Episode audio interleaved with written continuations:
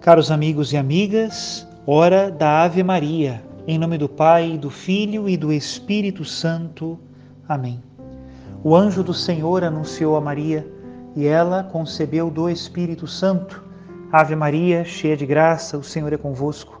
Bendita sois vós entre as mulheres e bendito é o fruto do vosso ventre, Jesus. Santa Maria, Mãe de Deus, rogai por nós, pecadores, agora e na hora de nossa morte. Amém. Eis aqui a escrava do Senhor. Faça-se em mim segundo a vossa palavra. Ave Maria, cheia de graça, o Senhor é convosco.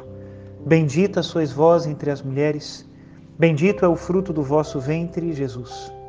Santa Maria, Mãe de Deus, rogai por nós, pecadores, agora e na hora de nossa morte. Amém. E o Verbo de Deus se fez carne e habitou entre nós. Ave Maria, cheia de graça, o Senhor é convosco. Bendita sois vós entre as mulheres, e bendito é o fruto do vosso ventre, Jesus. Santa Maria, Mãe de Deus, rogai por nós, pecadores, agora e na hora de nossa morte. Amém. Rogai por nós, ó Santa Mãe de Deus, para que sejamos dignos das promessas de Cristo. Oremos. Infundi, Senhor, em nossas almas a vossa graça, nós os suplicamos, para que nós que conhecemos pelo anúncio do anjo, a encarnação de Jesus Cristo, vosso Filho e nosso Senhor, cheguemos por sua paixão e morte de cruz à glória da ressurreição da carne. Pelo mesmo Cristo nosso Senhor. Amém. Em nome do Pai, do Filho e do Espírito Santo. Amém. Voltando à nossa meditação diária do Evangelho da liturgia, hoje o Evangelho de São Marcos nos presenteia com um belo relato dos milagres que Jesus Cristo fazia e pelos quais era conhecido. Vamos ler o Evangelho de São Marcos, capítulo 6, a partir do versículo 53. E diz o seguinte: Naquele tempo, tendo Jesus e seus discípulos acabado de atravessar o mar da Galileia, chegaram a Genezaré e amarraram a barca. Logo que desceram da barca, as pessoas imediatamente reconheceram Jesus. Percorrendo toda aquela região, levavam os doentes deitados em suas camas para o lugar onde ouviam falar que Jesus estava. E, dos povoados, cidades e campos onde chegavam, colocavam os doentes nas praças e pediam-lhe para tocar, ao menos, a barra de sua veste. E todos quantos o tocavam ficavam curados. Palavra da salvação. Glória a vós, Senhor. Podemos utilizar então o método da Lexio Divina para a nossa reflexão de hoje. Uma vez que nós lemos o Evangelho, o que ele nos diz? Nos fala da fama de Jesus. Onde chegava era imediatamente reconhecido. E era reconhecido por que característica? Porque ele tocava os doentes, porque os doentes ficavam curados. Onde quer que Jesus Cristo passasse, Ainda que fosse somente tocando a orla de seu manto, as pessoas alcançavam a graça da cura. Eu penso realmente em toda aquela multidão contando uns para os outros que Jesus Cristo tinha chegado, vizinhos avisando vizinhos, crianças correndo na frente de Jesus, Jesus bem recebido em todos os lugares, porque era aquele que curava as doenças. E aquelas curas que Jesus Cristo realizava eram apenas um sinal Jesus não curou todos os doentes que havia, curou alguns por onde ele passava. E a cura física daqueles homens e daquelas mulheres simbolizava uma salvação ainda mais profunda, que é a salvação que ele realizaria na cruz.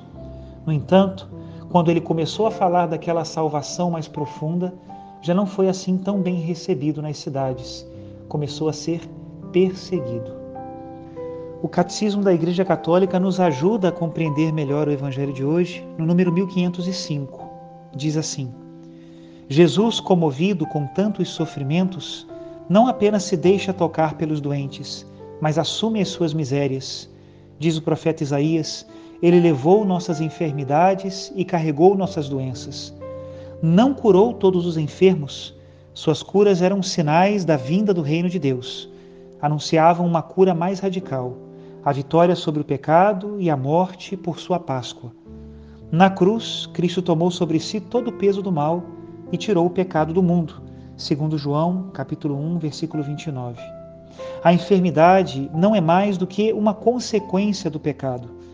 Por sua paixão e morte na cruz, Cristo deu um novo sentido ao sofrimento, que doravante pode configurar-nos com ele e unir-nos à sua paixão redentora. Até aqui a citação do Catecismo da Igreja Católica. Depois de nós lermos a palavra e perguntarmos o que o texto diz, agora chega o momento de perguntar o que o texto nos diz. Pois a mim esse texto me preocupa, porque me fala da facilidade que eu tenho de ver os sinais exteriores do reino de Deus, mas da dificuldade que eu tenho de fazer com que esse reino realmente habite em mim.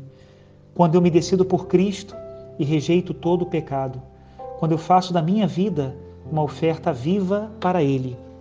É muito fácil que eu peça a Jesus uma coisa externa, uma cura física para mim ou para outros, mas como é difícil quando eu preciso pedir a Jesus que Ele converta o meu coração, que Ele me afaste dos pecados, que Ele me dê a graça da fidelidade, que Ele me dê a paciência a toda prova no momento das dificuldades, que Ele me dê a graça de perdoar, como nós pedimos nessa novena que ontem nós terminamos.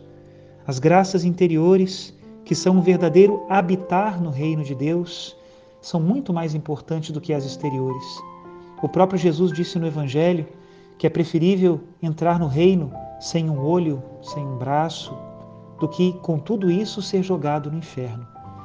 Sim, as graças físicas e externas são somente um sinal de uma cura muito mais profunda, a cura de um coração afastado de Deus, que cultiva o ódio, o ressentimento e que é incapaz de amar e ser generoso. Mas é esta a cura que eu mais preciso. Depois de perguntar o que o Evangelho diz para mim, agora chega o momento de perguntar o que eu preciso dizer a Deus através desse Evangelho. E o que eu peço, Senhor, para mim e para todos aqueles que rezam comigo, é esta graça de nós entrarmos no teu reino, Senhor. Meu Deus, eu te louvo e te agradeço por ver o Senhor passando pelas nossas ruas ainda hoje, por reconhecer os teus milagres, por ver curas físicas, libertações verdadeiras, pessoas que dão testemunho de serem tocadas por Jesus. E eu mesmo, meu Deus, todos os dias posso testemunhar que sou tocado pela tua graça. Porém, eu preciso, Jesus, que essa salvação entre mais profundamente no meu ser e chegue até o profundo do meu coração.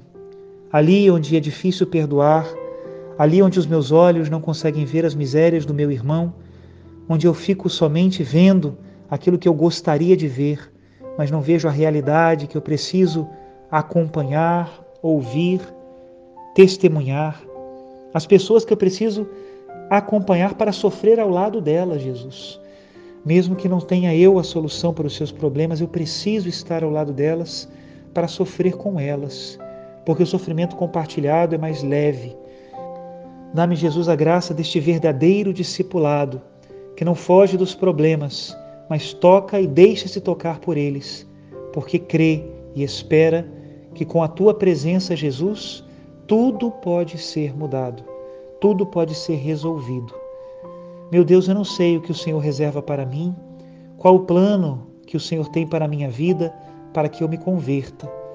Talvez sejam momentos de grandes tribulações, talvez sejam perseguições, talvez seja manter o passo todos os dias, na rotina de cada dia, talvez seja uma enfermidade, meu Deus, eu não sei.